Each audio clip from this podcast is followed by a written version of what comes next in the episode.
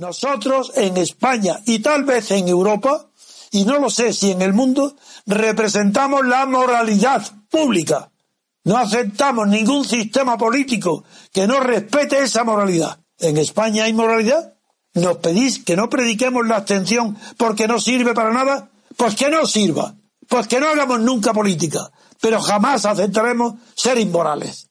Y en España es inmoral todo el que vota, sea el que sea. No hay izquierda posible sin moralidad. Y toda la izquierda hoy, la que se llama izquierda, no tiene moralidad. Son oportunistas. Se llaman de izquierda ¿por qué? Porque no saben cómo destacarse de los demás y llamar la atención. Bienvenidos a Radio Libertad Constituyente, la radio del MCRC, el Movimiento de Ciudadanos hacia la República Constitucional, fundado por Antonio García Trevijano. La Cátedra de Dalmacio, con el catedrático de Ciencias Políticas Dalmacio Negro Pavón. Buen día, estimados repúblicos. Me complace mucho presentar un nuevo programa de la Cátedra de Don Dalmacio ¿Qué tal se encuentra usted, don Dalmacio? Bueno, bien. No, voy marchando. Estupendamente. Sin novedad en la compañía. La mejor novedad. Exacto. Antes de entrar directamente a las preguntas, voy a hacerle una pequeña introducción. Usted, en su libro, El mito del hombre nuevo, al principio del mismo, dice lo siguiente. La obsesión por el hombre nuevo y el éxito que empieza a tener la idea de lo transhumano son una secuela de la religión secular, que si bien es una religión nueva, se enmarca en el cuadro de la cultura promovida por el cristianismo en Europa. Y al final de ese mismo libro, El mito del hombre nuevo, expresa lo siguiente. Con todo, el mayor peligro al que se enfrenta la naturaleza humana no son los científicos, sino que son los políticos. De ello cabe esperar que hagan suyos los ideales y la retórica transhumanista cuando les parezcan útiles para sus fines de poder. Por su parte, don Miguel Ayuso, en el libro conjunto con otros autores, se titula Transhumanismo o Poshumanidad. Lo conozco. Tras decir que los restos del bien común primero sustituido por el bien público, yace hoy víctima del puro bien privado, es decir, de los grupos de los lobbies o grupos de presión, expresa que por ahí aparece el transhumanismo, mezcla de cientismo y de nihilismo. Don Dalmacio, para usted, ¿qué es el transhumanismo y qué relación tiene con el cientismo y con el nihilismo? Bueno, en primer lugar, tiene, tiene relación con el cientificismo, que es una de las ideologías, o quizá la ideología en gran parte determinante de lo que está pasando. Todo se, todo se justifica científicamente. Por ejemplo, la ideología de género impone sus dogmas anticientíficos, porque el cientificismo es una degeneración de la ciencia. La ciencia es exacta, busca exactitud, busca la certeza. Pero esto lo que busca, esto es, pero el cientificismo es la ciencia utilizada ideológicamente, como ideología.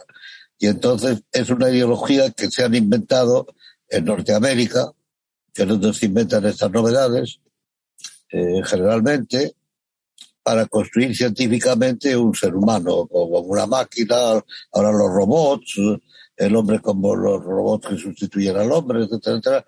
Yo creo que son todo, la verdad, son tonterías que expresan también la situación, el nihilismo dominante en la cultura occidental, sobre todo en la norteamericana. Bueno, no en toda la cultura, sino en parte de la cultura que es nihilista y que se impone a través de los medios de comunicación, en parte porque los que los manipulan son también nihilistas, o en parte también porque los medios de comunicación tienen que dar noticias sobre lo nuevo que parece interesante, que tal, claro, de un medio de comunicación que diga que no pasa nada, no tiene nada que decir. Se muere.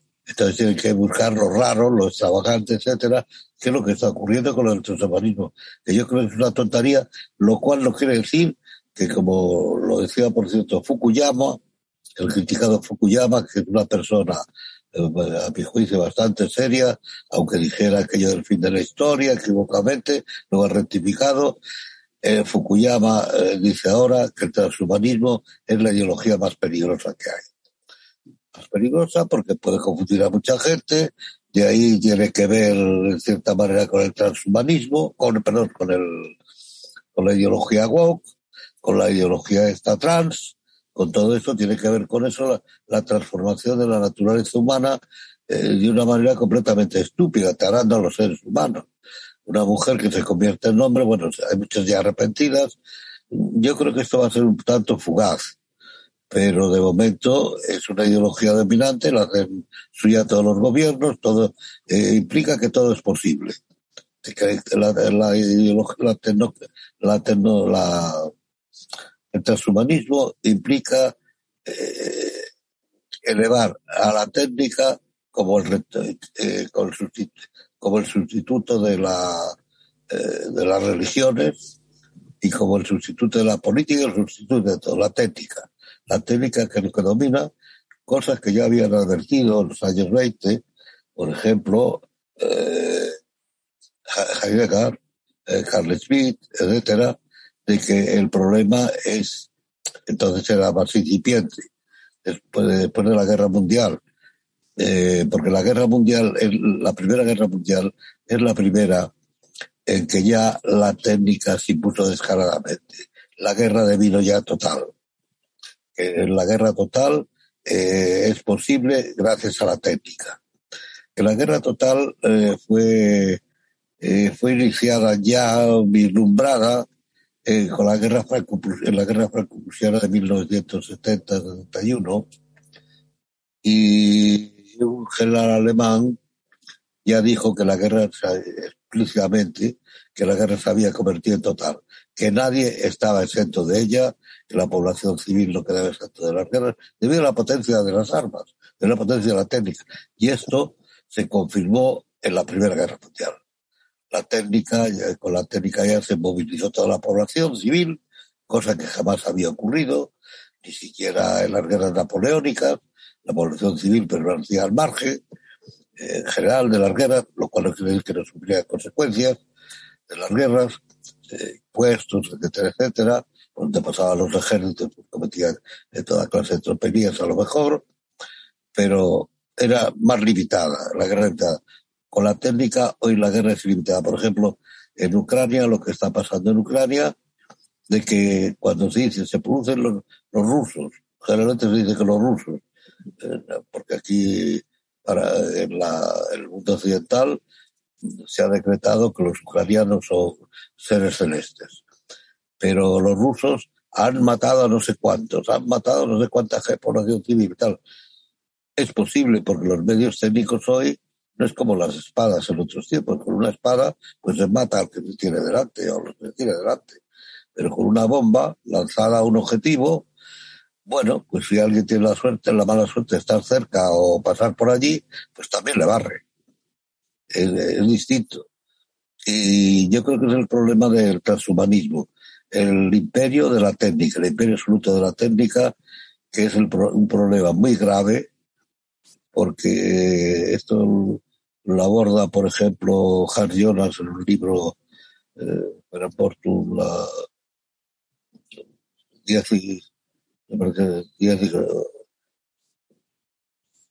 la ética de la responsabilidad. Está traducido el libro, creo, por ahí. La ética de la responsabilidad para Portum, no, me acuerdo del título. En la eh, que hay que, y, además lo achaca sobre todo al marxismo. Él se centra en el marxismo, que es el que acaba con la ética de la responsabilidad, porque debido a la idea de la revolución que hay que tiene que trastocarlo todo, la responsabilidad ahí desaparece. Con tal de conseguir un avance, desaparece la, desaparece la responsabilidad individual. Responsabilidad será de los que matan, que sea, pero se la responsabilidad individual porque la responsabilidad es en principio siempre individual. la libertad, la responsabilidad es siempre la otra cara de la libertad. No hay libertad auténtica sin responsabilidad. La libertad tiene un límite, por ejemplo, el no dañar a los demás, hay que ser responsable. En fin, creo que eso es lo que yo resumiría en la pregunta sobre el, sobre el transhumanismo y el nihilismo. Es una actitud nihilista, evidentemente, de que no hay nada más que lo que yo puedo hacer. Implica la voluntad de poder. La voluntad de poder, que es la voluntad que impera siempre en el nihilismo. ¿Me oye? Sí, sí, perfectamente. Don Dalmacio, usted antes ha hablado de certeza y efectivamente la certeza tiene que ser materia de la ciencia, del conocimiento. otra, otra cosa es la verdad. La verdad tiene que ver con la conciencia y tiene que ver con la ética. Y la, y la ciencia no nos va a dar una respuesta que tiene que ver con la conciencia. Eso es un problema humano y lo tendremos que resolver humanamente. Claro, estamos en el, en, ahora mismo ya y muy avanzadamente las utopías se realizan actualmente, aunque prácticamente no queramos. Antes ha estado usted hablando de la guerra. La guerra y los y las pseudoguerras, porque ahora mismo, en mi forma de ver también, vivimos unas pseudoguerras, eh, pues siempre han hecho crecer al Estado. En la Primera Guerra Mundial había monarquías, eh, estaba el Imperio Austrohúngaro y la mayoría de, los, de las formas de Estado y eh, de gobierno también, bueno, estaban vinculadas a la monarquía. Después de la Primera Guerra Mundial, eh, las monarquías han desaparecido, bueno, la nuestra no, aunque efectivamente. Bueno, aquí se ha reinstaurado. eso es. Reinstaurado y yo creo que fuera de tiempo. El Estado quiero decir, y su mecánica absorbente de lo político en cuanto al mando y la obediencia como relación de poder que se asimila al derecho, eh, se acrecienta cada vez más con las guerras y con las emergencias y con las alarmas, eh, etcétera. Entre otras razones, porque el Estado es un artificio. El Estado no es una forma natural de lo político. La forma natural de lo político es el gobierno. El gobierno, un grupo de gentes que se encarga de mantener la unidad de un grupo, de un conjunto, y el pueblo, mantener la unidad del pueblo, ejercer la justicia. Bueno, puede haber tiranías también, pero se trata de ejercer la justicia, de mantener la paz, eh, etcétera. Pero en cambio el Estado es un artificio y como artificio tiende siempre a crecer. tiende siempre a crecer porque es una máquina de poder. Y como máquina de poder tiende a crecer. Por lo pronto, con el Estado apareció lo que se llama la razón de Estado. Razón de Estado que implica que no exista libertad política. Porque toda libertad, mi opinión, eh, o la opinión de un grupo, sobre lo que debe, sobre el bien común, eh, no se tiene en cuenta o se desprecia o se persigue incluso si está de acuerdo con los intereses de la ratio status, de la razón de Estado. Que luego Antonio García Trevijano muy agudamente se dio cuenta de que esto se había cambiado con la Revolución Francesa por la razón de Estado. La razón, la, la razón de Estado el bien común por la razón de Estado. No, la razón de Estado que había sido sustituida por la, eh, eh, es que la expresión exacta, por la mm, eh, obligación pública. No, no es exactamente obligación pública. El derecho público. No, no. El derecho público aparece con el Estado. Sí, sí. No había, por ejemplo, en el mundo del consajón todavía no hay derecho público. Existe en la práctica, pero no hay probablemente derecho público, una cuyas manifestaciones es el administrativo, que indica bien que el Estado administra la vida y milagros de toda la gente.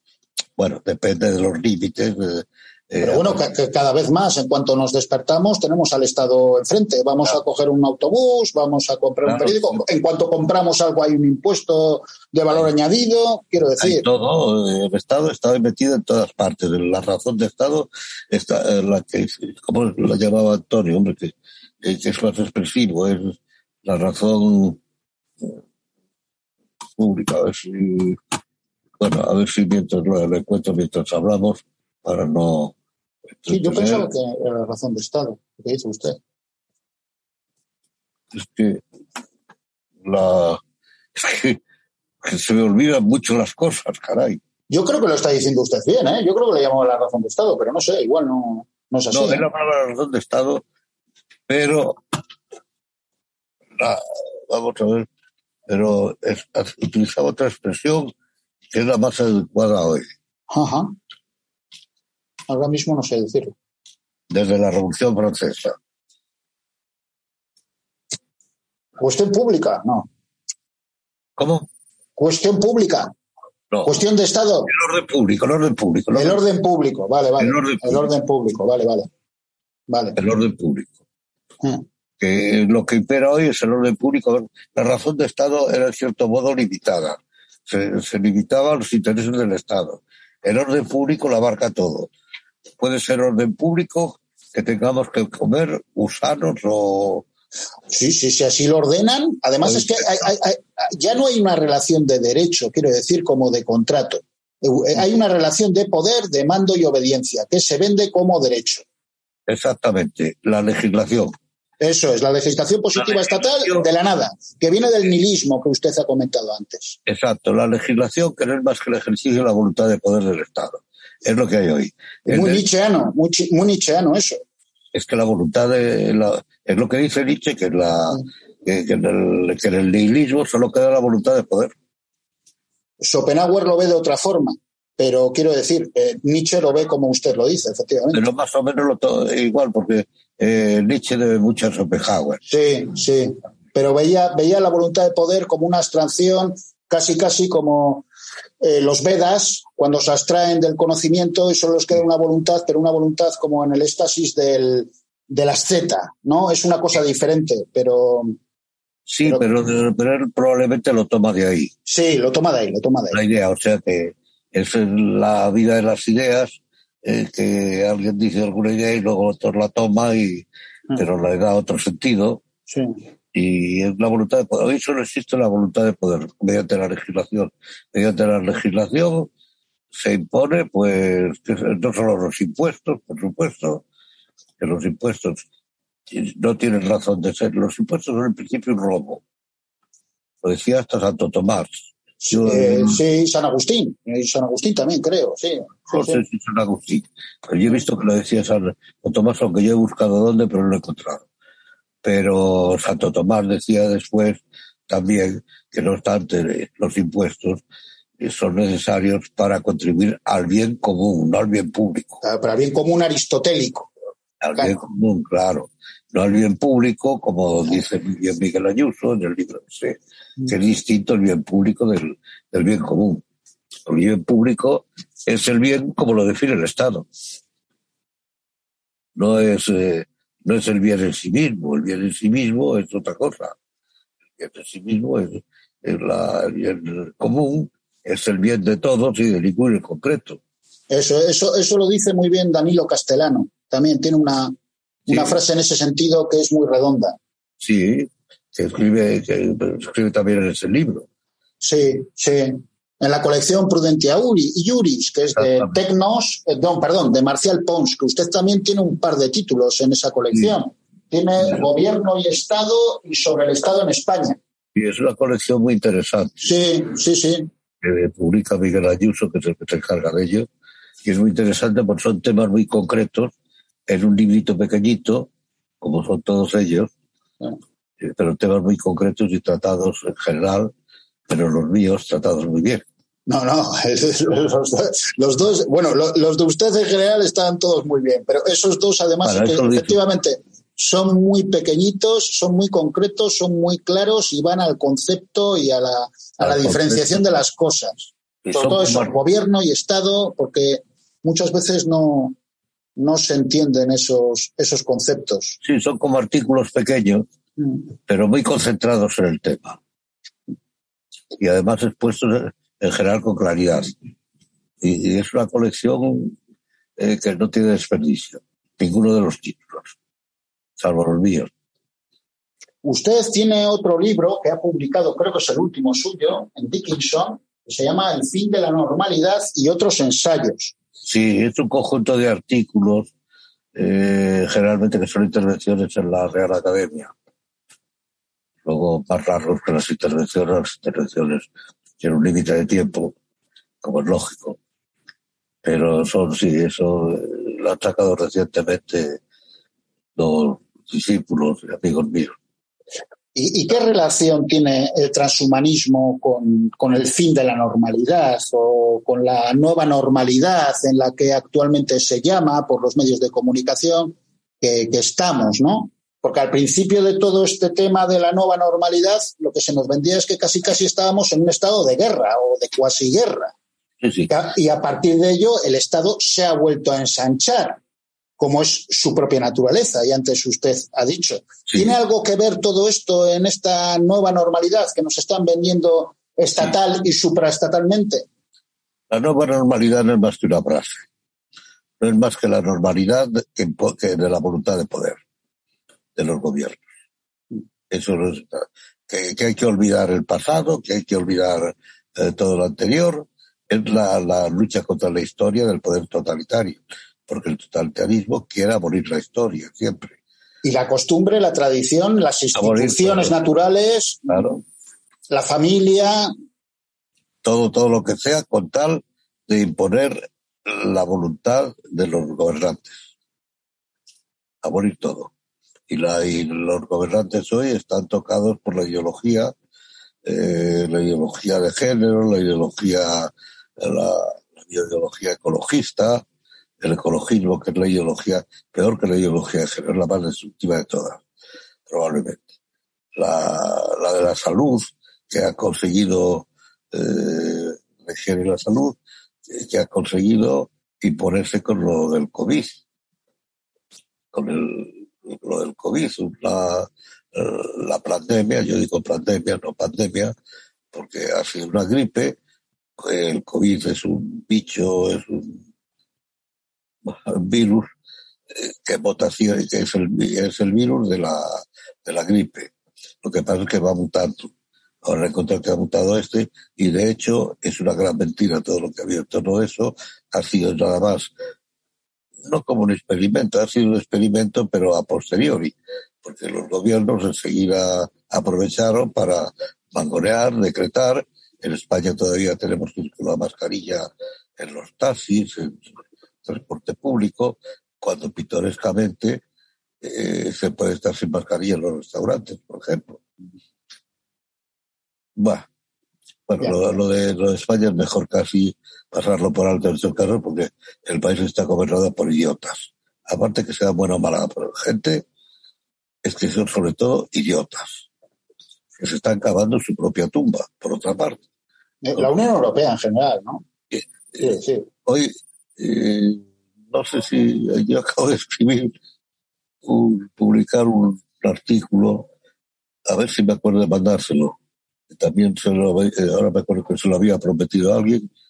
Acabo de prometérselo a, Elena Bazán, que hablé con ella antes, pero me he olvidado de mandárselo. Eh, que se titula La Revolución de los Estúpidos. Ah. Se los mando ahora. Espérese, porque si no, me olvido. Se lo voy a mandar ahora mismo. Estupendo. Si, puedo. Eh, eh, eh, sí. Fusión. Creo que sí, que puedo. Vamos a ver.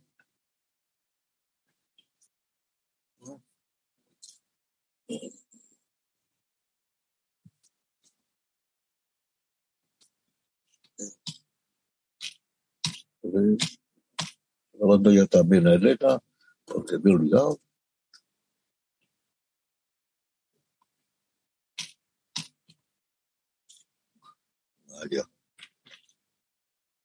Me recuerda un poco el título que ha puesto a los endemoniados, ¿no? O los estúpidos de Dostoyevsky o alguna cosa así.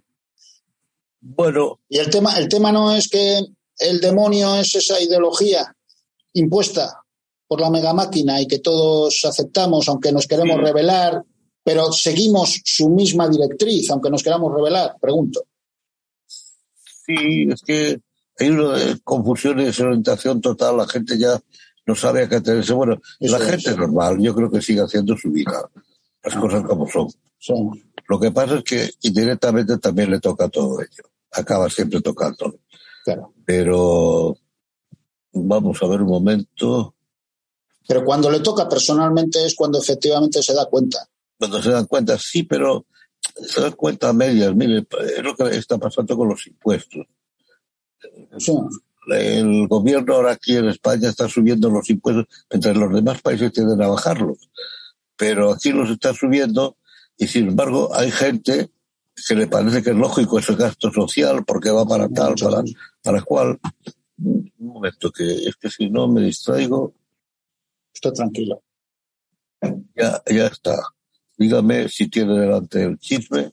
Ay, espera un poquito, porque es que tengo, tendría que salir. Espera, Ah, bueno, no, no, no, entonces ya me lo dirá. Me han puesto que, que mensaje enviado. Bueno, Sí, estupendo. Sí, me entrado, sí. bueno, Perfecto.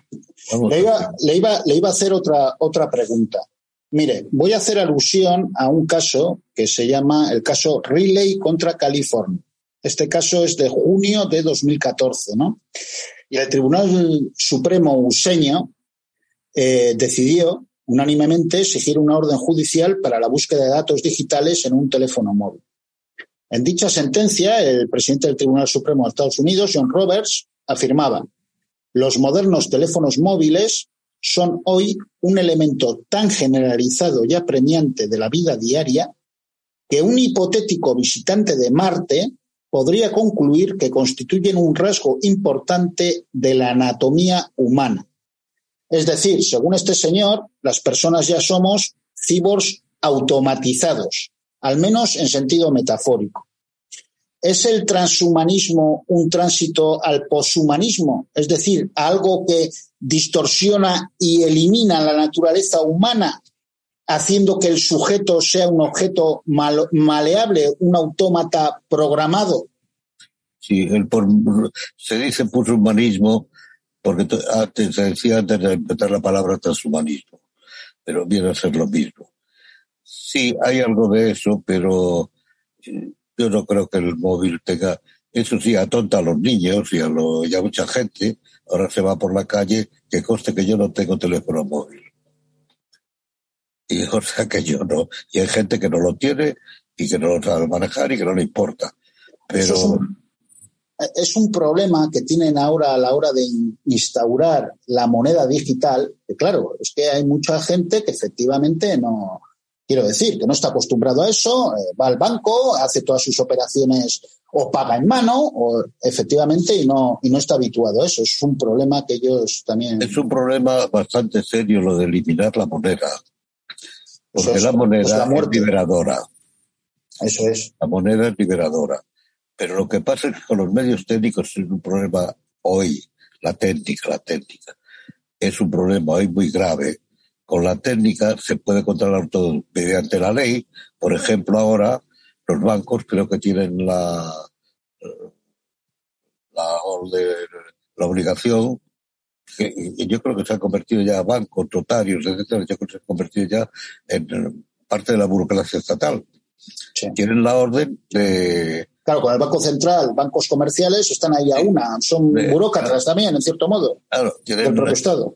tienen la orden de comunicar a la agencia tributaria las transacciones, no me acuerdo cuánto es el, el tope, como yo no tengo mucho dinero, no es mi problema. Mm. pero ojo, hay un tope, mil euros o mil o no sé cuánto, Sí, para hay poder que sacar. comunicarlo. Y si aparece un dinero que no tiene comprobado la, eh, que no le consta a la agencia tributaria, pues la agencia tributaria le puede investigar a uno y perseguirle y yo qué sé. Bueno, Sí, eso, eso se hizo la excusa, bueno, es el tema de la ley de prevención de blanqueo de capitales, y eso empezó ya pues con el tema de los mafiosos y cómo el, el juez Falcone y Borsellino empezó para meter a este mafioso, ¿cómo se llamaba? Totò Riina. Eh, sí, eh, y empezó ahí el tema, y claro, pero ya se ha extendido, quiero decir, a, a considerarnos a todos unos mafiosos, claro. una cosa es, exactamente, una cosa es perseguir el dinero procedente de la trata de blancas, de atracos, de, de robos, de el fabricado ilegalmente. Una cosa es eso. Y otra cosa es que a todos se les considere mafioso, se les considera a todo el mundo mafioso. Cuando los mafiosos son ellos. En realidad, en mi forma de ver, son una banda de ladrones, pues creo que también lo decía San Agustín, bueno, lo dicen la, la escuela austríaca, eh, determinados autores. Los estados de justicia son manos latrocinios, los estados de justicia son grandes latrocinios. ¿Y qué es lo que está ocurriendo hoy? El Estado hoy es un centro de negocios y de robo. Claro, pero es que justitia, de ahí viene jus, que es derecho. Pero es que, claro, eh, eh, la, legislación, la ley, la ley tendría que recoger la costumbre y la tradición, que eso es el verdadero derecho. Pero lo que hace es ser la legislación estatal que crea de la nada de acuerdo con sus propios intereses nihilistas y relativistas. Porque hoy te puede decir que la energía nuclear no es una, es una energía malísima y al día siguiente te puede decir que es una energía verde. ¿Por qué? Pues nada, sabe, mm, salvo si empiezas a escudriñar sus intereses, claro lo que le da la gana, es, es el tema del Estado, que el Estado es una máquina eh, contra la cual no se puede luchar. Eh, por otra parte, hay algo, hay, hay algo positivo. Los Estados, debido a su exceso de decisivo poder, se están volviendo anárquicos, anarquizantes. Toda esta legislación ecologista, eh, eh, legislación, ideología de género, higiene, etcétera, etcétera. Todo esto está creando una anarquía dentro del Estado. Eh, lo había entrevisto ya, aunque las cosas no estaban, habían llegado tan lejos, el primo Carl Smith, que se considera el último defensor del Estado, en el prólogo de 1900, si no recuerdo, 63, a una reedición suya del, del concepto de lo político, en que decía que hablar del Estado hoy ya es mejor no hablar, no perder el tiempo hablando de él, no recuerdo la persona, eh, la tengo por ahí, no merece la pena que la busque. Eh, vamos, eh, me parece que no sé si la cito en, ese, la Revolución de los Estúpidos que la acabo de enviar. A lo mejor la cito ahí, porque la cito en varios sitios. Lo que dice la... Sí. Que sobre el Estado es mejor no hablar ya, porque el Estado ya nadie sabe lo que es. El Estado, ¿qué es el Estado y en España? Lo que le da la gana al señor Sánchez. El, claro, según Carl Smith, el Estado había absorbido lo político. Pero.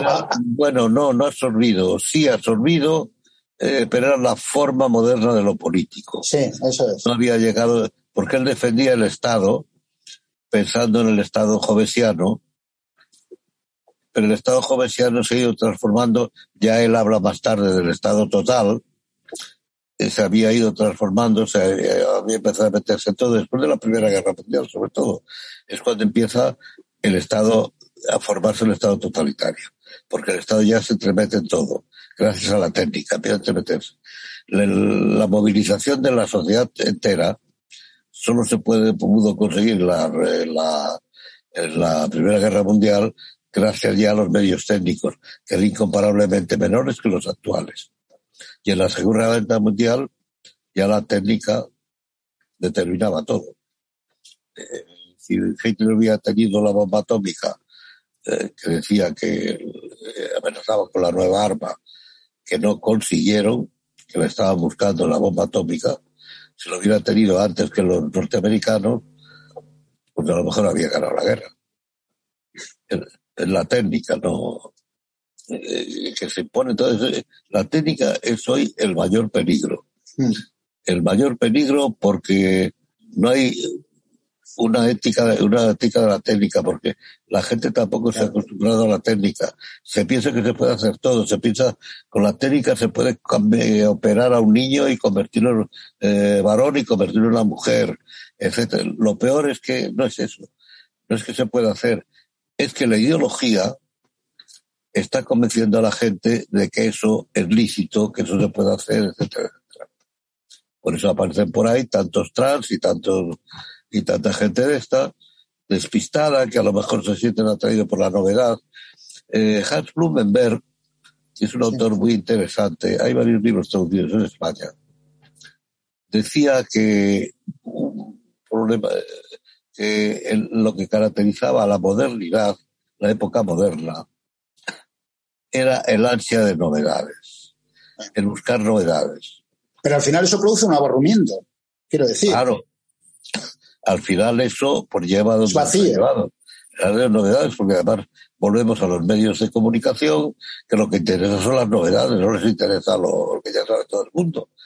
Esto se, se difunde por todas partes, se convierte transforma la mentalidad, que es el objetivo de todo pensamiento totalitario, transformar la mentalidad. Me parece que lo decía el Papa Hacernos robots, hacer robots humanos, a poder Sí, ser. hacer robots, claro, que, que la gente que se comporte y actúe de acuerdo con, con la mentalidad que se le ha inculcado. El hombre nuevo, Ah. en definitiva, sería eso. Eh, es un libro que, pues, que me gustaría revisar porque desde que lo publicó, porque es que otro problema hoy debido al imperio de la técnica es que la, la eh, están, están cambiando las cosas rápidamente. En cuatro o cinco años hay un cambio eh, radical, lo cual tiene que ver con la confusión existente. Cuatro o cinco años, o cada cuatro o cinco años, o, o menos, hay un cambio radical. ¿Quién pensaba todavía en el año, en el año 2000? Por ejemplo, en el Internet, que existía ya, pero muy limitado, con unos aparatos muy grandes, etcétera. Ahora nosotros estamos hablando por Internet Sí, sí. Sí, sí. y tranquilamente, como una cosa normal. Y esto ha ocurrido en, el- en el- los 20 años, o menos, menos quizá. Porque yo en el año, me parece que yo tenía un ordenador que me compré en el año 87, pero era nada más para escribir prácticamente, no había internet. Y luego ya tuve que cambiarlo porque para poder poner internet, porque aquello ya no valía.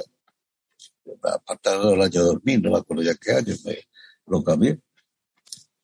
Quiere decir que los cambios son rapidísimos los que se están produciendo hoy. Y, eh, pero en resumidas cuentas, yo no soy pesimista, porque todo eso nos llevaría al pesimismo. Pero no soy pesimista. Creo que estamos en una época de transición, en lo que llamaba eh, Karl Jaspers un nuevo tiempo eje Sí, eso es. que por cierto, eh, mi maestro, Luis Díaz Corral, decía, eh, simplemente lo dijo en alguna nota a pie de página, en El Rato de Europa, un libro actualísimo, dicho sea de paso, Sí, sí. eh, del año 54. Está reeditado en Editorial Encuentro. Lo han reeditado hace poco. Lo han reeditado hace poco, además añadiendo un prólogo muy interesante de él Sí, a una edición posterior, que no es la que circula por ahí, que es la, la antigua. Y, y lo decía también en una de página que eso que, que no obstante Carl Jaspers, que no se atreve a hablar de si estamos ya en un nuevo eje, eh, tiempo eje determinado por la tecnociencia. Y la tecnociencia, y él decía que con la tecnociencia no sabría lo que, lo que pasaría y que podíamos entrar en un nuevo tiempo eje. Creo que eso es lo que está ocurriendo.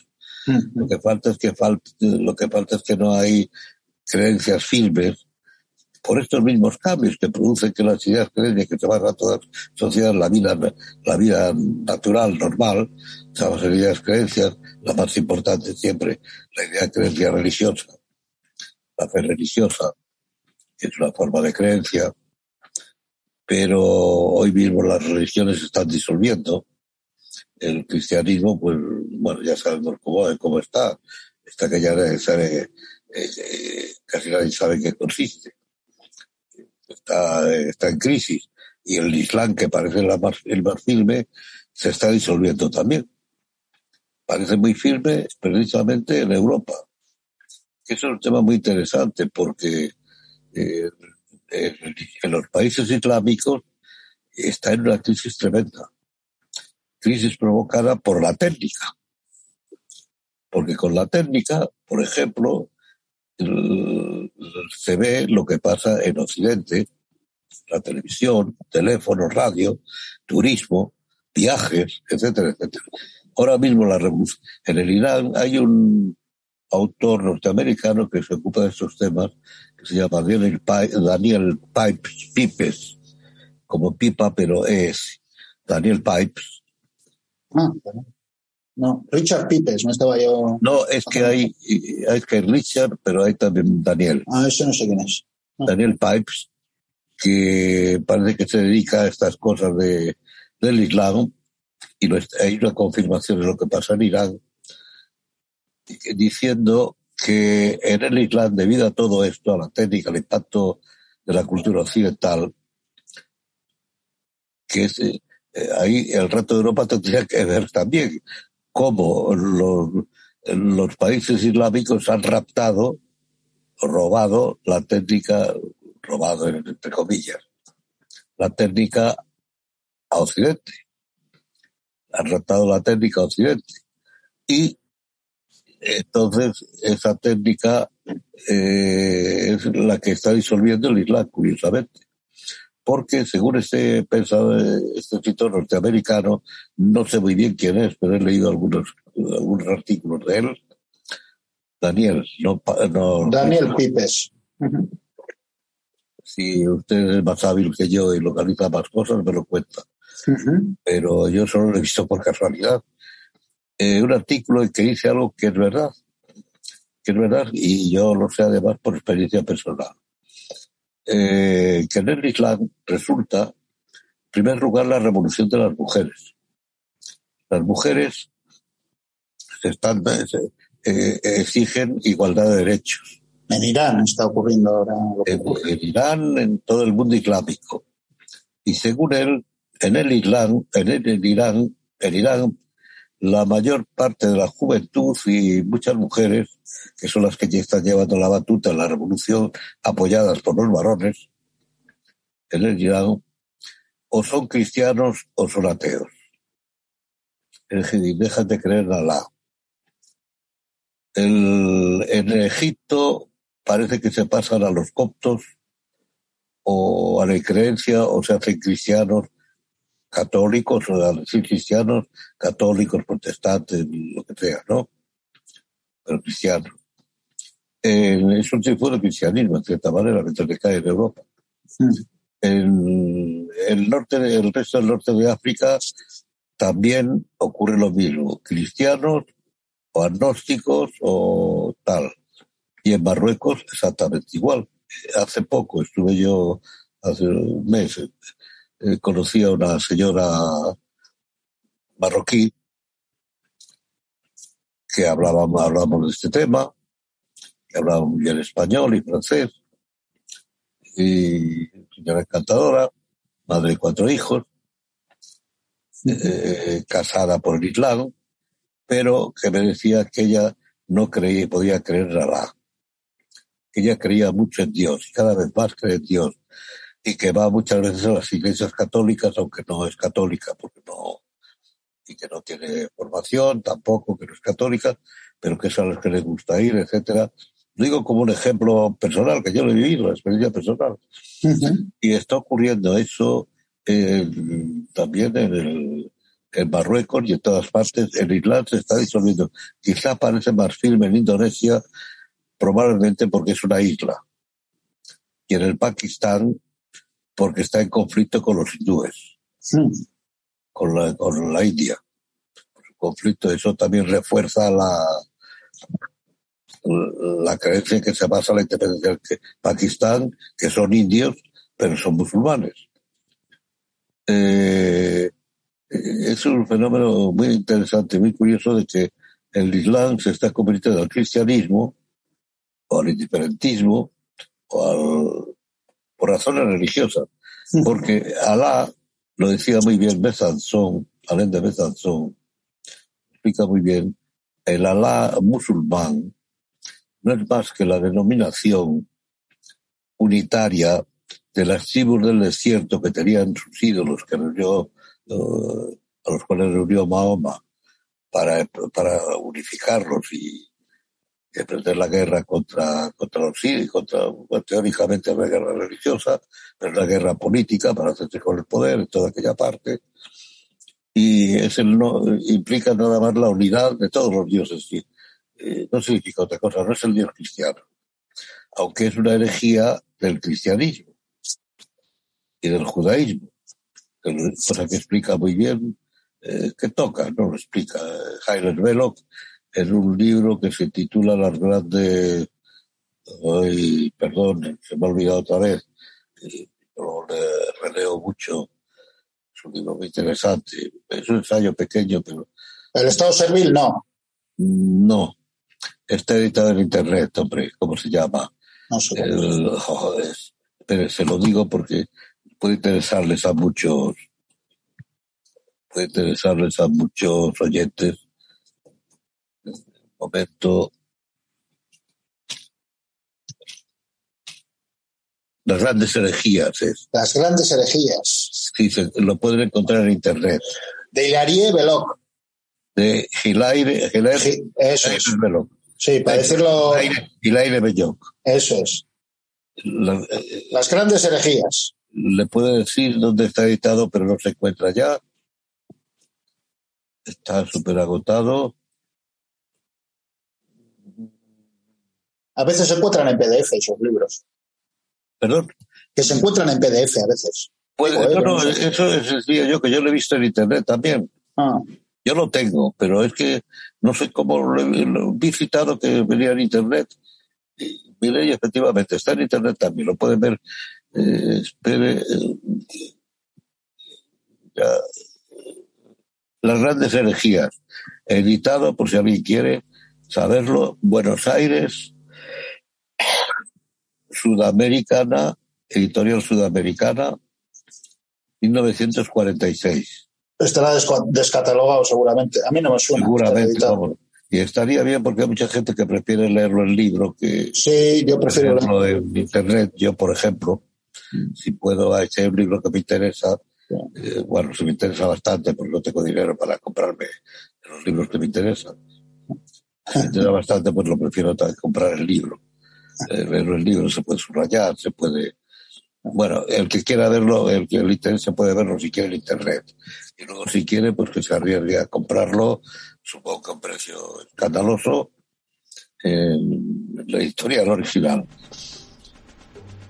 Radio Libertad Constituyente quiere dar un especial agradecimiento a todos aquellos oyentes que, además de difundir nuestras ideas y programas, contribuyen económicamente a través de donaciones voluntarias para que el MCRC continúe su labor de difusión de las ideas de la libertad política.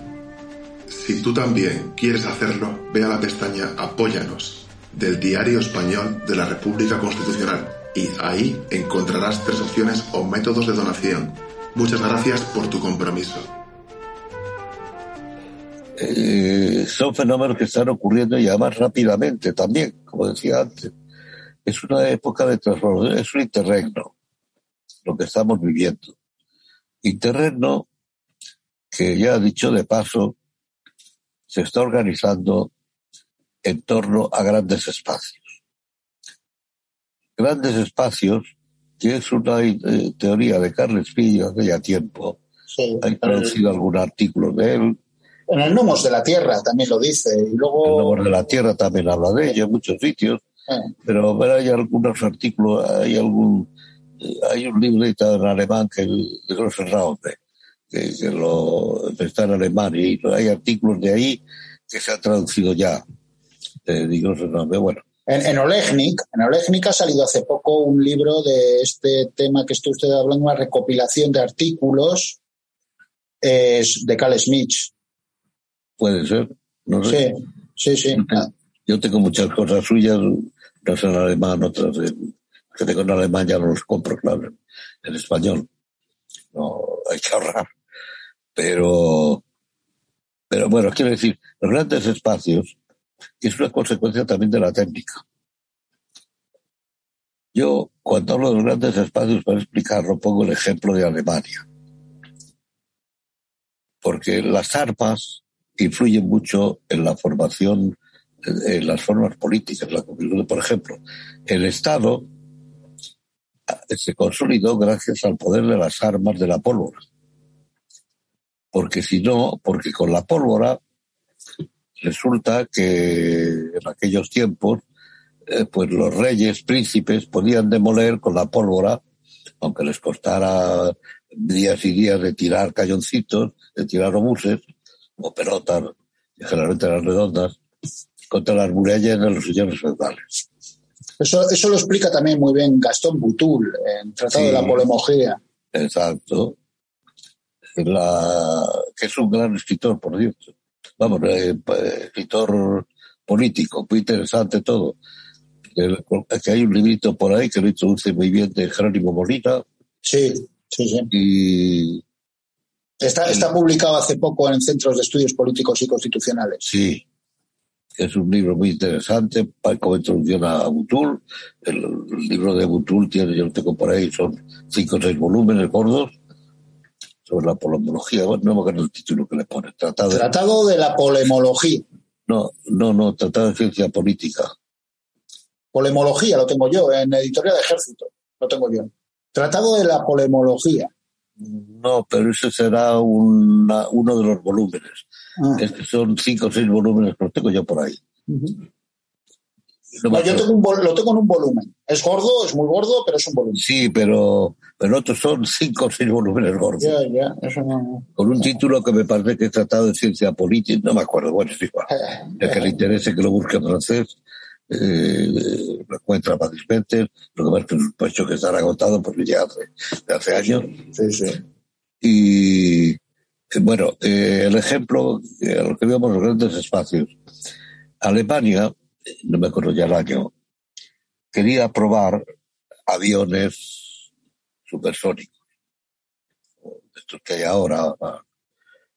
Y entonces tuvo que alquilar una una alquilar una base aérea o construir una base aérea pagando a los portugueses en Becha, cerca de, Extremadura, de, Badajoz.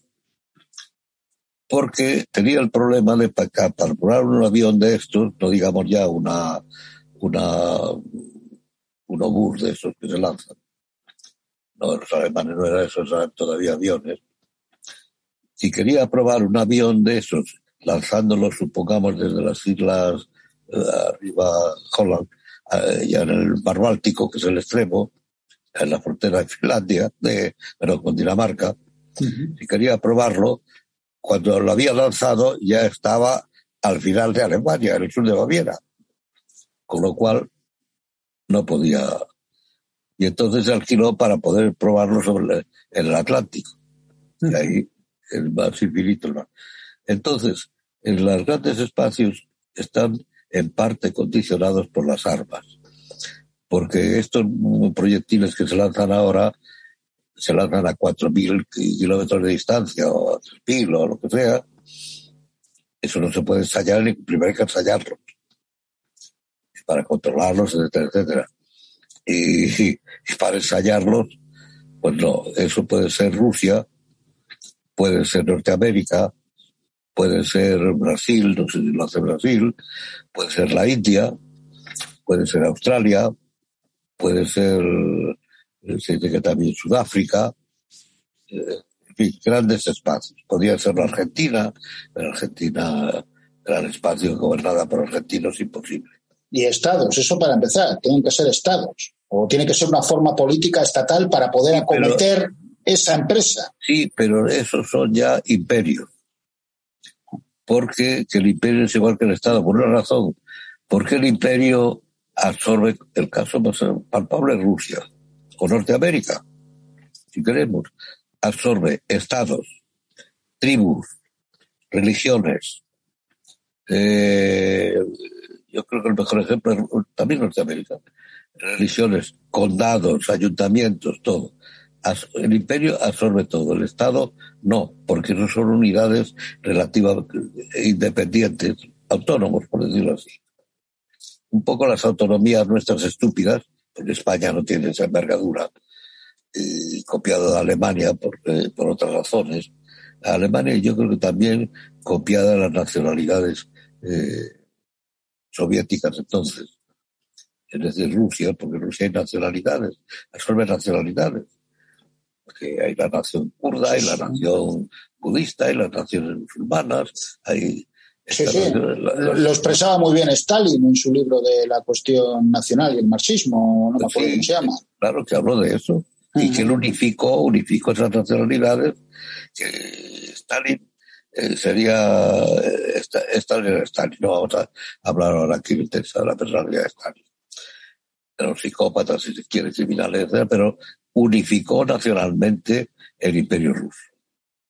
Porque el zarismo era un tanto débil porque no controlaba bien eh, esas nacionalidades, eh, yo así, esas regiones, esos estados, esas tribus, no lo, controlaba a medias. Y en cambio, Stalin unificó que hoy la Rusia de Putin es la Rusia de Stalin. Pero quiere decir, la unificó a sangre y fuego. La unificó a sangre y fuego. Pero la unificó Ucrania, por ejemplo, en el fuego, que, Ucrania era, eh, y sobre todo después de la guerra, porque los ucranianos se aliaron con Alemania, el, Bandera, el sí, Stefan Bandera. Eh, era un nazi que los que están hoy luchando con Zelensky más o menos los supervivientes o algo. Claro, pero también había un, resquemor muy grande con Rusia por el tema del holodomor, ¿no? Que luego ya, pues la extensión que tuviese, tampoco la sé, pero... Es que había una, claro, porque eso es lo que está ocurriendo ahora de que los rusos andan con mucho cuidado de causar el menor daño posible a las poblaciones, a la población ucraniana, a la población civil. Es que como usted, como usted muchas veces ha recordado, ¿no? Kiev fue el primer Rus, ¿no? De ahí vinieron los Ruririka y empezaron. Es que es el origen de Rusia. La primera Rusia es la de Kiev.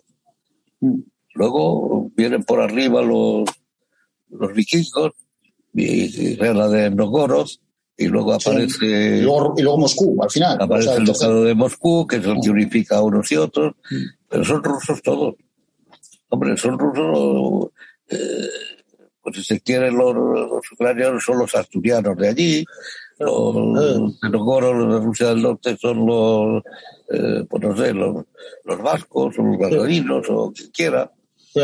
Pero son regiones, de cierta manera, son regiones, lo que pasa que son mucho más grandes que nuestras regiones.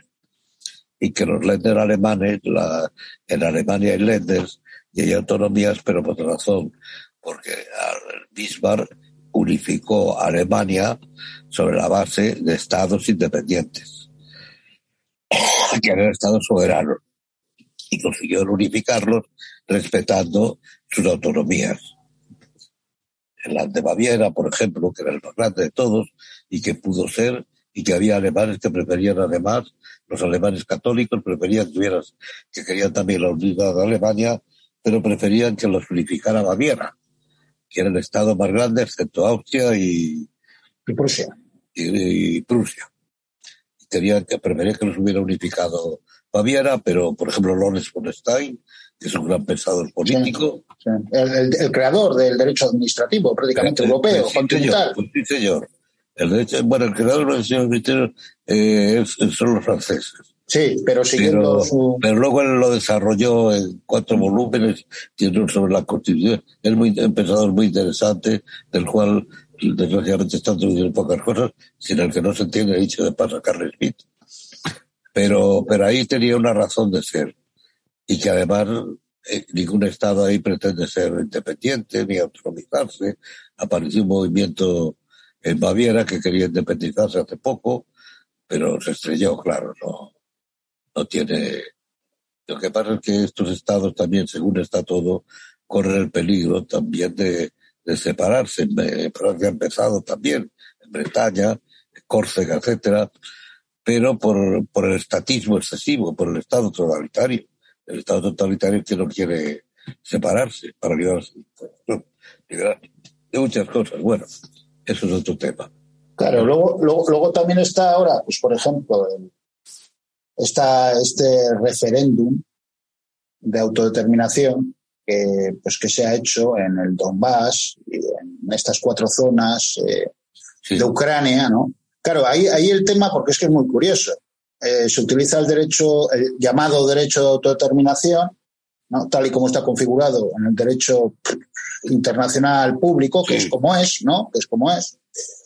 Eh, pues como está configurado. Pero claro, se ve aquí las contradicciones de cada uno, ¿no? Porque claro, cuando lo que no pueden hacer evidentemente, los estados es reconocer el derecho a autodeterminación en otro estado, porque entonces caen en una trampa, ¿no? Saducea. Ellos mismos, ¿no? Se ponen la soga. Pero claro, se utiliza de una forma o se utiliza de otra, pues depende de la circunstancia, ¿no? Aunque siempre falsamente, claro. El derecho a autodeterminación viene, tiene origen, yo diría respetable. Viene de cuando Alemania, Italia, etcétera, que eran naciones culturales, pero políticamente estaban separadas, y entonces quieren unirse emanciparse del imperio húngaro, por ejemplo, en Alemania, en Italia de eh, unir los, los estaditos que había por allí, etcétera, etcétera. Pero luego lo retomó, se retomó cuando eh, en la guerra civil, en la guerra franco-prusiana, y sobre todo eh, Lenin, que proclamó el derecho de autodeterminación para en la lucha contra el zarismo, para que los lo que hemos hablado antes, estados, naciones, etcétera, y que estaba bajo el imperio del zar, se independizaran de, se, se separaran del, que ahí viene un poco lo de Ucrania también, se separaran de, de Moscú, del, del, gobierno zarista. Y luego, en el caso de Ucrania, además lo reforzó oh, Khrushchev, porque como era ucraniano, pues quería pues, regalar a una cierta autonomía a Ucrania, tal, de bueno.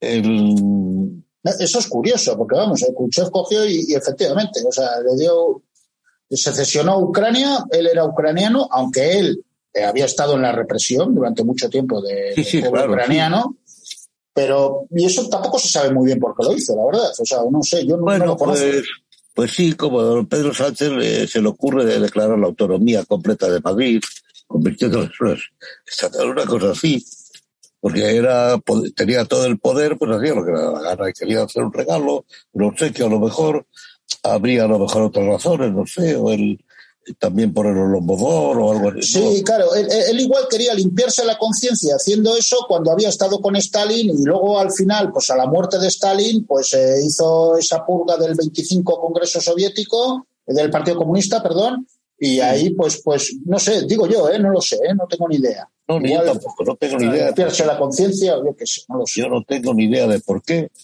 pero se le atribuye a él eso de la de la, de la rebelión ucraniana, la causa. Bueno, no, no, lo sé. O porque era nazi, simpatizaba con este bandera, ¿no? No lo sé. bueno, no lo sé, no tengo ni idea. Vaya a saber, a lo mejor alguien lo descubre o lo han descubierto ya, pero yo no lo sé. No tengo ni idea. Bueno, el caso es que los grandes espacios es como se está eh, eh, porque al terminar el conflicto, la Guerra Fría, el mundo estaba dividido en dos, ya. Porque hay una, tendencia ancestral a la unificación del mundo. Que su punto de inflexión, históricamente más claro, es cuando los españoles y portugueses circunnavegan todo el mundo.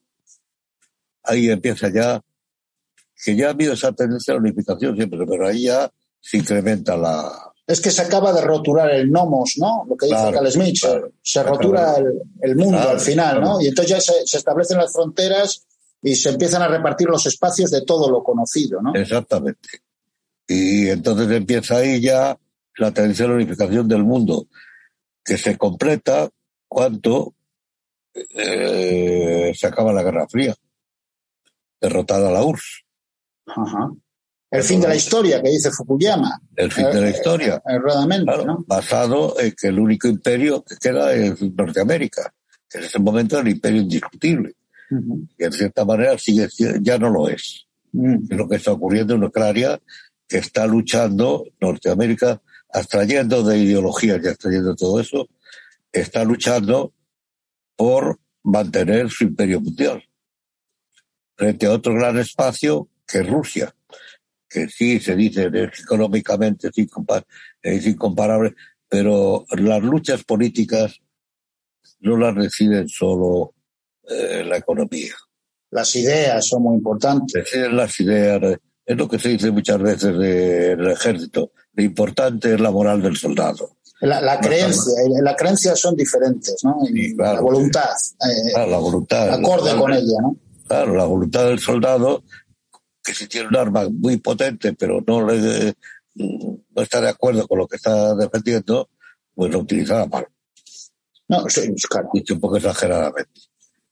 Y bueno, eh, entonces eh, es el primer conflicto eh, entre grandes espacios, una vez acabada la Guerra Fría, que fíjense que a Rusia le apoyan otros grandes espacios. Ujú. La India lo apoya, no, aunque solo sea no uniéndose a Norteamérica. Eh, Sí, nada ni guardan la ropa. Están ahí. Bueno, lo que sea, pero porque además Rusia, la India tiene un conflicto permanente, larvado, con China. Otro gran espacio que apoya también a Rusia. Bueno, eh, apoya a Rusia. Brasil, que eh, con Bolsonaro, que se ha declarado al margen de Norteamérica y en cierta manera apoya a Rusia. Australia no, Australia como el mundo occidental apoya a Norteamérica. Pero estos grandes espacios que se están configurando, que se han configurado ya, aunque se están configurando, es en torno a los que va a empezar a girar la política mundial. Son las unidades, eh, y ahí hay otro gran espacio que nos afecta a nosotros, en el que se está insistiendo ahora, dicho sea de paso, hay muchos que insisten en ello, Marcelo Gullo, por ejemplo, por citar un, un autor que está muy en el candelero, merecidamente. No, no, no porque propaganda, eso también se ha hecho propaganda porque merece la pena. Eh, Marcelo Gullo, que es el de la hispanidad, la unión de España y, y Hispanoamérica. Unión política como gran espacio, hombre, eso tardará, no, no, no basta que diga con el señor Sánchez es imposible, claro, no creo que nadie se quiera unir a él. Alberto, Alberto Huela lo llama ecúmenes. El ecúmene, sí, eso está tomado de, eh, creo yo, de, no he leído el libro, eh, precisamente Elena me dijo antes que me lo iba a mandar de parte de él, eh, por Amazon, no he leído el segundo libro de él, no sé dónde está editado siquiera, he visto que ha publicado otro libro que es este, pero no, usted lo conoce ya el libro. Yo tengo uno que se llama Teoría del Disenso y ahí habla del ecúmeno. Ahí Teoría del de- disenso. Sí, habla, habla algo del ecúmeno. Pues debe ser este el que me manda. Debe ser que Puede me- ser. es- se llama ¿eh? así, Teoría del Disenso. Puede ser esto, sí, que eso, lo del disenso, a lo mejor lo toma de Vuela, de Alberto Vuela. Sí, es de Alberto Huela. El, el libro es de Alberto Huela, el que le digo. Sí, Teoría del de sí y, ahí, y ahí Huela habla del ecúmeno en ese libro. sí, que eso viene probablemente de Vasconcelos, Ah, ese, ese señor no sé quién es. el mexicano Vasconcelos, que hablaba de que hay un ecúmene formado por una cultura mestiza, que era española, hispanoamericana. Sí, además en el sentido de Eucaristía, de Eucaristía un poco, ¿no? Sí, De religación también entre la hispanidad. Sí, en sí, ese sentido, un poco. en Norteamérica además. Es que Vasconcelos ya es muy antiguo. O Ricardo Levene, no me acuerdo, a lo mejor es Vasconcelos, Ricardo Levene, en un libro muy interesante para entender todo esto, que se titula Las Indias no eran colonias. Ricardo Levene, como se pronuncia con V. El Ajá. apellido debe ser de origen francés, pero es, es argentino. Argentino es pura cepa. Las Indias no eran colonias, que estaba editado, yo lo tengo en la edición de la colección austral, que no sé si existe todavía, muy barato, un libro pequeño, esto, que- porque España nunca ha tenido colonias. España siempre ha tenido provincias. Provincias. Eran El provincias. Sáhara, Bueno, eran virreinatos, ¿no? Al principio, ¿no? bueno, mm, sí, pero eran provincias. Sí. El virreinato no era más para controlar los grandes espacios, Ajá. que al principio solo eran dos, luego aparece el de La Plata, También en grandes, los virreinatos sustituyen al imperio azteca y al imperio pero vamos, que eran, que eran todos españoles, como la gente que viene en Sáhara, por ejemplo. Sí, eran españoles. El Sáhara era una provincia española, que por eso es indigno lo que ha hecho el señor. Una cosa es que se hagan independientes. Bueno. Tenían DNIs, yo, yo, vi, yo he visto DNIs de saharauis eh, que efectivamente eran españoles y con su DNI. y tienen muchos del DNI español y todo todavía. Eh, eh, el Gali ese famoso que, entre comillas, no sé si debe ser un delincuente, pero bueno, ese tenía el, el DNI español. Ajá. Que sale ahora en el candelero continuamente. Bueno, el, eran españoles, los guineanos. Sí, los guineanos. Eran, eran españoles, eran provincias españolas. Claro, claro, sí, sí. Eran colonias. Y, y, ha ocurrido en España, nunca ha tenido. Hay tres tipos de imperio. El imperio de tipo anglosajón, que tiene puntos firmes para comerciar, son imperios comerciales, igual que el norteamericano. De otra manera ya, pero el norteamericano. El, el de tipo francés, que como en Francia el Estado es el modelo de todos los estados, es estatista, por definición, que son los problemas que tiene hoy el señor Macron y compañía que hay en Francia, de que la administración está en todas partes, ya no funciona nada, porque se ha extendido demasiado la burocracia, entonces tiene que ser con trámites burocráticos, más todavía que en España, ah. etcétera. Estos, fuera de las fronteras del Estado, que hay son colonias. Es decir, que los franceses siguen siendo franceses y van allí. Pero los, los otros ya tienen otro trato distinto.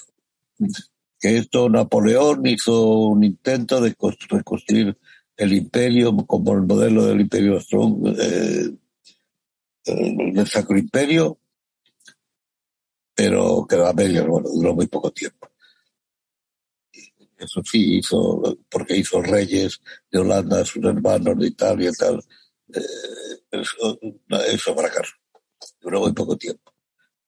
Pero, y, el imperio español, que solo tiene provincias, los habitantes de todo, de todo el imperio español, son ciudadanos españoles.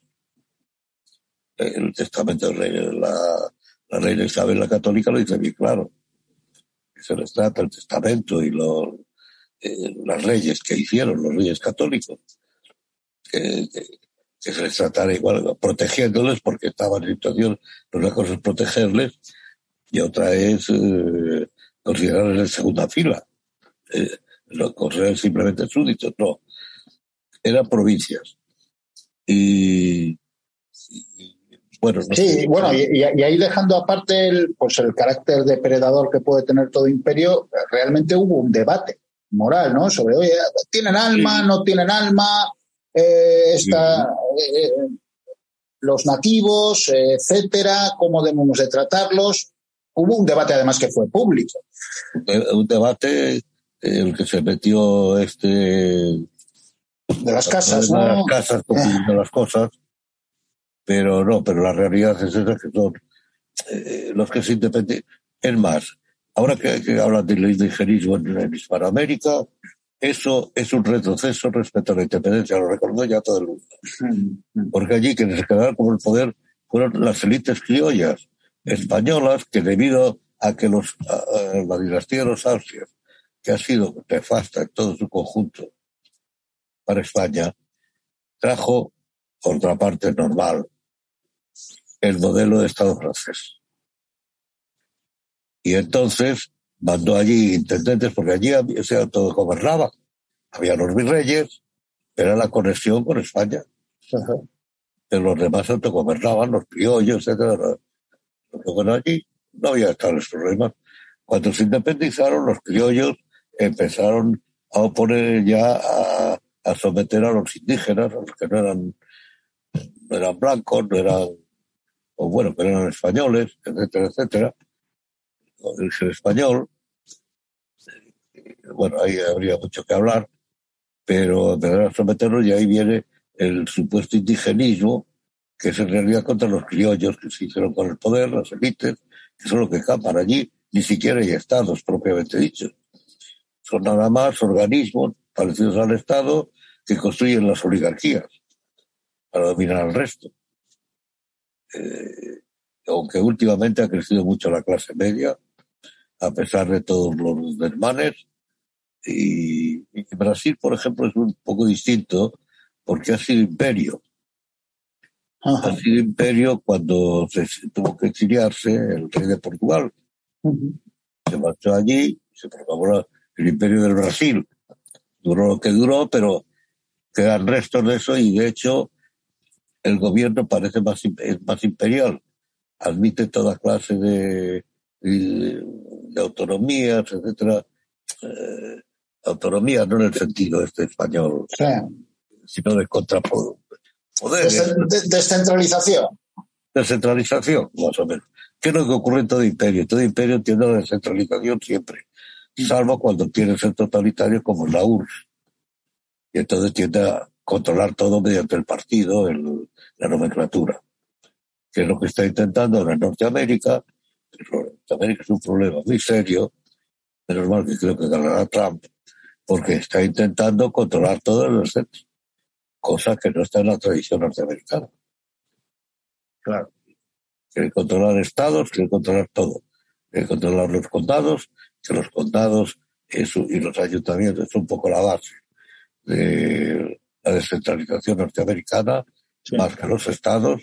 Las asociaciones de vecinos, que eran al principio, cuando empezó con el puritanismo. claro, todo eso, nada más que, que además la revolución norteamericana se olvida que empezó protestando contra el impuesto del té. Sí, sí. Y además un impuesto que creo que era ridículo, no, no sé qué porcentaje era, pero era un porcentaje. ridículo, pero iba contra. En comparación con hoy, claro. Era un impuesto centralista y que además les molestaba a todos porque era centralista, mientras que ellos ya eran autonomistas, no en el sentido ahora español. No, no taxation without representation, que decía, ¿no? si no tenemos representación no tenemos por qué pagar impuestos, ¿no? Es lo que le decían. el parlamentarismo. porque, la concepción inglesa y la concepción tradicional europea, eh, bueno, los parlamentos es el origen. El origen del parlamento es cuando el rey, que aparece en el León, además. En el León las fueron las primeras, ¿no? Además. 1135. Sí, por ahí. 1135, de verdad, bueno, es igual, un año más. Eh, aparecen ahí que se reunían las cortes al llamado del rey, porque el rey quería dinero, necesitaba dinero, eh, entonces era generalmente para defenderse de los, del Islam. Y claro, necesitaba dinero, los llamaba allí, a los representantes de las ciudades, de los que fueran, y esto le concedían, discutían, a cambio de eso concedían a lo mejor fueros o algo por el estilo, y además discutían seriamente. Uno de los últimos que discutieron fueron cuando vino Carlos V, que venía rodeado de flamencos, Carlos I, en España era Carlos I, venía rodeado de flamencos y estos venían dispuestos a ser ricos en España. Entonces, en las Cortes de La Coruña, vino a las Cortes de La Coruña y, citó allí a los procuradores, generalmente de las ciudades castellanas. Fueron allí los procuradores y se cuenta como una anécdota, necrológica, como anécdota de que estos cedieron a la imposición del rey, a lo que pedía el rey. Es decir, porque los procuradores iban con unos mandatos escritos. Claro. Mandato imperativo. Claro, mandato imperativo. No te pases, lo que defiende Trevijano. No te pases de aquí. Chalanea, discute todo lo que sea, pero no te pases de aquí. Y estos, a lo mejor los sobornó el rey o lo que fuera, vaya a saber. Vamos, el rey no, los que hicieron aquello. Además es que curioso, es curioso porque se intenta, además, pues por ejemplo, con Franco se llamaban procuradores del reino.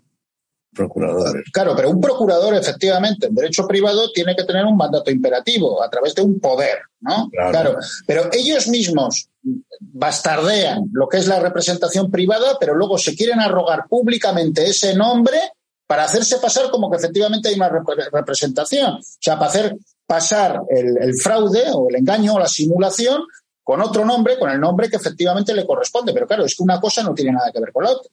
Nada, en absoluto. Bueno, el caso es que los de Segovia, al volver, le, les, les colgaron. Pues había pasado, les colgaron los segovianos, que fue un poco el origen de la guerra de Los comuneros. de la guerra de los comuneros, que acabó también con el el de allí llamado de Maldonado, que por cierto estaban en la casa de, de mi abuelo, en, ¿cómo se llama? Eh, ahí, el pueblo este de Valladolid, hombre, Pillalar de los comuneros. Ah, Estaban colgados allí los ganchos todavía. No sé qué habrá sido de ellos, porque mi abuela vendió la casa, pero estaban allí colgados. joder. Los ganchos, a lo mejor están en un museo, no sé dónde están. Bueno, es una anécdota personal. y, y, bueno, quiero decir que, que, que esto es, bueno, el caso es que volviendo a la hispanidad, que propugnan ahora muchos, incluso marxistas, hay un movimiento muy fuerte intelectual. Sí, Intelectual, no sí. que yo sí, sepa, sí. no popular, que parece que se va extendiendo, muy fuerte en Argentina, que yo sepa, y México. Y luego en Perú ha empezado también. Ajá. La unión de la hispanidad, bla, bla, bla. Yo la creo imposible sin, sin, sin Brasil. Porque Ajá. además el concepto de hispanidad empieza por, por unificar todo el mundo hispano-portugués. Eso es, claro. sí. y Brasil en este momento, porque Argentina podría ser otro gran espacio, que de hecho le hacía un poco la contra a Brasil, entonces para América. Pero como está habitada por argentinos, pues es imposible. Bueno, alguno, alguno bueno hay. No, bueno, sí. Individualmente, individualmente son todos, no, bueno no en el sentido moral, individualmente sí, todos, sí, sí. todos son buena gente, no, Mm. eh, sobre todo los porteños, que son distintos del resto, los de provincias, ya saben que odian a los, a los de Buenos Aires. ¿Conoce usted, el- conoce usted eh, la, la anécdota que refleja bastante bien Sí. la mentalidad de los bonaerenses, se creen emperadores. Y entonces, Psiquiatras. Yo pensaba que, que, que era- que se creían que eran psiquiatras. sí, sí, allí, los, el psi- los psiquiatras tienen allí, los psicoanalistas, Sí, los psicoanalistas. tienen allí es. mucho, parece que está decayendo, pero tienen mucho, porque a lo mejor no pueden pagarlo, pero, pero los, el- el- eso que se cuenta de cómo se suicidan los de Buenos Aires, ¿Cómo es eso? se suben a su ego y se tiran. Eso es como el varón de Munchausen, ¿no? Cuando coge su coleta, ¿no?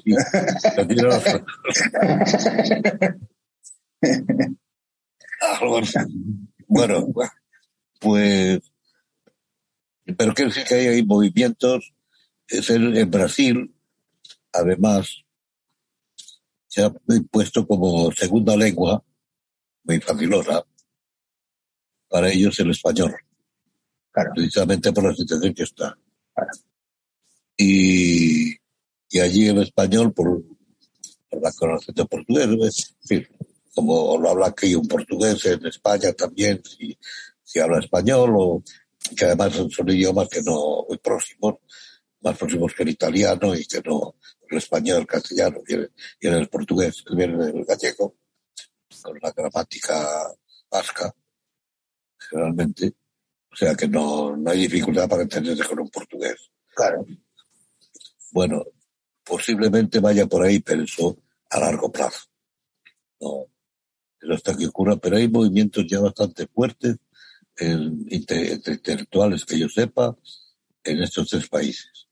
Que son un poco los que llevan la batuta. México podría ser otro, otro gran espacio, igual que Argentina, con todo lo del Caribe. Y quizá, porque en Norteamérica está ocurriendo una cosa que hace dos o tres días he visto, me parece una exageración, que el idioma más hablado en Norteamérica es ahora el español. Ya. Eso explica por qué Trump quería imponer el inglés como obligatorio, porque eh, curiosamente Norteamérica no tiene idioma oficial. No tiene idioma oficial. No, no tiene idioma oficial. Simplemente que cuando la independencia se discutió en el Congreso qué idioma deben emplear en el Congreso los políticos para hacer las leyes y eso. Porque el, origen de la mayor parte de la población WASP, se llama WASP, americana, Vamos, los rubios, todo eso. Sí, sí. Todo esto eran alemanes. Y entonces, curiosamente, no ingleses. Y curiosamente fue un alemán cuyo nombre no recuerdo, el que por un voto, por su voto, decidió que fuera el inglés, el idioma, el idioma que emplease el gobierno. Puede haber sido el alemán. Bueno, el caso es que ahora, eh, si, si, si rascan, si se rasca, eh, yo creo que ya lo comenté alguna vez esto con Enrique. Si se rasca en los nombres, por ejemplo, de muchos artistas de cine, lo modifican, se ve que el apellido es alemán. El apellido auténtico. Luego lo cambian en lo que sea, o el apellido auténtico es alemán. Y muchos apellidos norteamericanos son alemanes. Todavía. Bueno, el caso es que, según creo que es esa generación, eh, donde más se habla español debido a la inmigración, debido a que muchos territorios fueron también mexicanos, porque Norteamérica es el producto del robo de paredes. Son las políticas que no, política hablar de robo, sí, pero bueno, realmente el que más puede, pues se dice que ha, que ha robado al que puede menos. Claro. Es un conflicto político, ¿no?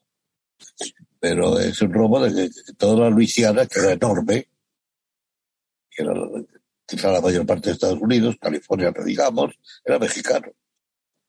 Sario, todo aquello. Eh, el caso es que se dice, que ya digo que me parece exagerado, y bastante exagerado, que el idioma que más se habla hoy en Estados Unidos es el español.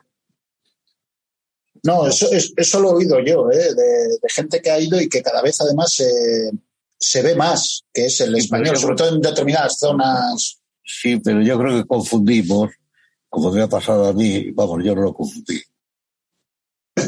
Que en Nueva York, alguna vez que he estado yo, se podía ir por, por, cualquier parte hablando español. Mi inglés es muy malo. eh. Bueno, consigo entenderme y hacerme, hacerme entender y que y, y entenderlos yo a ellos, a veces eh, con más dificultad, pero se puede ir. Y yo buscaba allí para comer por sitios eh, puertorriqueños, había muchos, o, o argentinos, por lo de la, eh, si tenían, que no la tenían, la carne, la carne argentina, que es la mejor del mundo, que no tiene nada que ver con el resto de la carne. La carne de la pampa es eh, otra cosa distinta, debía llamarse, no sé cómo, pero es completamente distinta. Y dicen que son los pastos de la pampa, lo que sea, pero es completamente diferente. Comer carne en Argentina es como estar eh, eh, ni Alemania, ni China, ni. A algunos les puede gustar, no les puede gustar, pueden preferir otra, pero creo que es completamente distinta. Y yo buscaba allí y se encontraban en todas partes. En Nueva York se puede ir hablando español, o se podía ir, supongo que igual. Hablando español se puede prácticamente eh, hacer vida normal. Y creo que en otros sitios, Texas mucho más, en otros- pero creo que es una exageración. Confundir eso con eh, el hecho de que podemos allí manejarnos en español, con el hecho de que la mayor parte hable, hable, que sea el idioma más hablado en Estados Unidos. Pero bueno, eh, eh, el caso es que Pero bueno, está en expansión. Eso sí es cierto. en expansión está, y además con los emigrantes que están metiendo Biden, a todos, y además por otra razón, porque es que, que también tiene que ver que es que los guas, que suelen ser protestantes, Ajá. la población católica es de origen hispano o es de origen alemán en general. Irlandés también, ¿no? Irlandés también, sí, italiano también. Ajá. Pero eh, la otra es protestante, la inglesa, Ajá. La alemana también, porque iba, había mucha gente de Baviera, de países católicos. Puritanos, calvinistas, ¿no? También, sobre todo. ¿no? Calvinistas, que el calvinismo es el que predomina en Norteamérica. Todo esto de, de Biden, etcétera, solo se explica, bueno, no Biden, que es un pobre loco, demente, está demente, los que le mandan, es calvinista. Calvinista y, según dice, se empieza a decir, sionista. Porque los que aconsejan a Biden son discípulos de,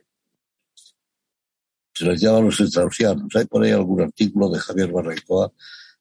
No ¿Straussianos de, de quién? ¿De Leo Strauss? De Leo Strauss. Ajá. Y que este era un judío. Sí, sí, sí. Pensador. Y bueno, straussianos, eh, que estos postulan el sionismo, que son sionistas. Ajá. Yo no sé si Leo Strauss era sionista o no, pero sionistas que son ateos, pero creen que Israel que los israelitas deben ser los que los que mandan en el mundo. Mm.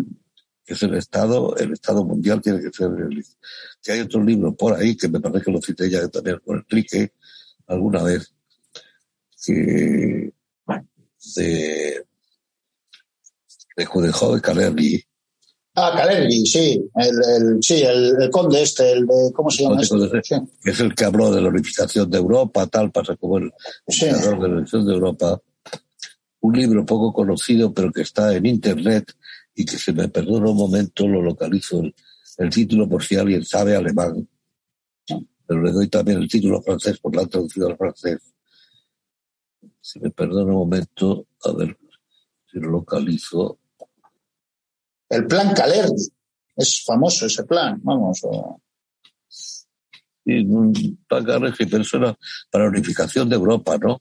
Sí, sí, bueno, tampoco lo tengo yo muy claro, ¿eh? pero me sonaba el nombre, como ha dicho el conde Calergi. Sí. Vaya, ¿y ahora por qué me sale de.? Pues no sé por qué. A ver, un segundo, voy a mirar. me funciona esto. Calergi, en internet está. A ver, un segundo. ¿eh? Vamos a ver. Usted dice Prachiker Idealimus, del técnico. Pacificismus. Exacto. Este, este- Eh. este hombre es el fundador de la Unión Paneuropea. Sí, Eso pero es que estoy intentando, pero me sale bello, no sé por qué. Praktischer Idealismus. Practice realismo, sí. Adel Technik Pacifismus. Bueno, a ver. Muy bien, don Almacio, pues si le parece, eh, finalizamos el programa De acuerdo. Y pues nos emplazamos para cuando mejor podamos disponer los dos eh, y usted Sí. cuando usted quiera Cuando yo me, tiene, quiera. me tiene a su plena disposición No, cuando quiera, usted que usted que sabe que lo que, cuando, cuando bien pues si quiere la semana que viene o Sí, sí. la otra, el día, el día que sea, eh, me pone un correo con eso es eso es yo lo veo, le Eso digo es. o no, perfecto normalmente sí, salvo el martes o el seminario, si hemos el seminario, pues me viene bien cualquier día, me da igual. muy bien don Almacio pues pues ha sido un auténtico placer y pues Nada. volveremos otra vez con su con el programa con la cátedra de Almacio y pues por supuesto para, para aprender para aprender más todavía de, de ¿Qué usted no, va- Sí, no. no, bueno, para aprender, yo para aprender, porque Mire, le voy a mandar otro libro muy interesante, sí, también sobre Rusia, que es poco conocido y que merece la pena, porque Rusia es en este momento interesantísimo todo lo que está ocurriendo. sí, sí. Y aquí la verdad es que se sabe muy poco de Rusia. Pues sí. Sí. Y además, no sé, yo veo programas pues sobre la guerra y tal y cual, y la verdad es que, no sé, No, todo eso es propaganda. no sé, no. Propaganda o gente que piensa que todavía Rusia es la Rusia soviética o, o algo por el estilo. Es difícil poder tener un conocimiento que puedes decir que, que tienda a la verdad. Es, es complicado. Aunque yo no sé, eh, también son diferentes puntos de vista o no, no lo sé. No sé. La verdad es que yo no, no consigo aclararme bien. la verdad. pues yo creo que los puntos de vista sobre Rusia, dominantes en Europa, ah. es la propaganda norteamericana. No, está claro. Y de la OTAN y demás.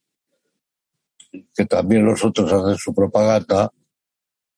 Hay que tener cuidado, pero, pero bueno, pero que habría que equilibrarla, lo que parece es, lo de Ucrania es en gran parte una guerra de propaganda, que es como van a ser todas las guerras ahora, ya desde la Primera Guerra Mundial, ahí la propaganda fue fundamental porque ya había radio, más o menos, no todo el mundo tenía radio ni nada de eso, pero ya había radio. Luego en la segunda ya, más intensa, el nacionalsocialismo, probablemente hay quien dice, es una exageración, que consiguió el poder gracias a la radio. ¿A bueno, qué Bueno, pero por la radio, porque sí, sí, sí, por la técnica, claro. Por la técnica. Bueno, yo creo que había otros elementos que, mm. que eso contribuyó poderosamente, pero que no. Pero bueno, eh, que es así. Mm. Y, hoy en día, pues los medios de comunicación son los que hablan de. Son los que, eh, cada uno se toman partido, pues apoyan a unos a otros y tienen que mentir todos, claro, los que apoyan a unos mienten, los que apoyan a otros mienten. No sé. Bueno, pues nada. Muy bien, don Dalmacio. Un placer. En, lo dicho y hasta cuando me diga. Muy bien. Un abrazo. Finalizamos. Un abrazo, un abrazo. Saludos a todos. Hasta luego. Hasta luego.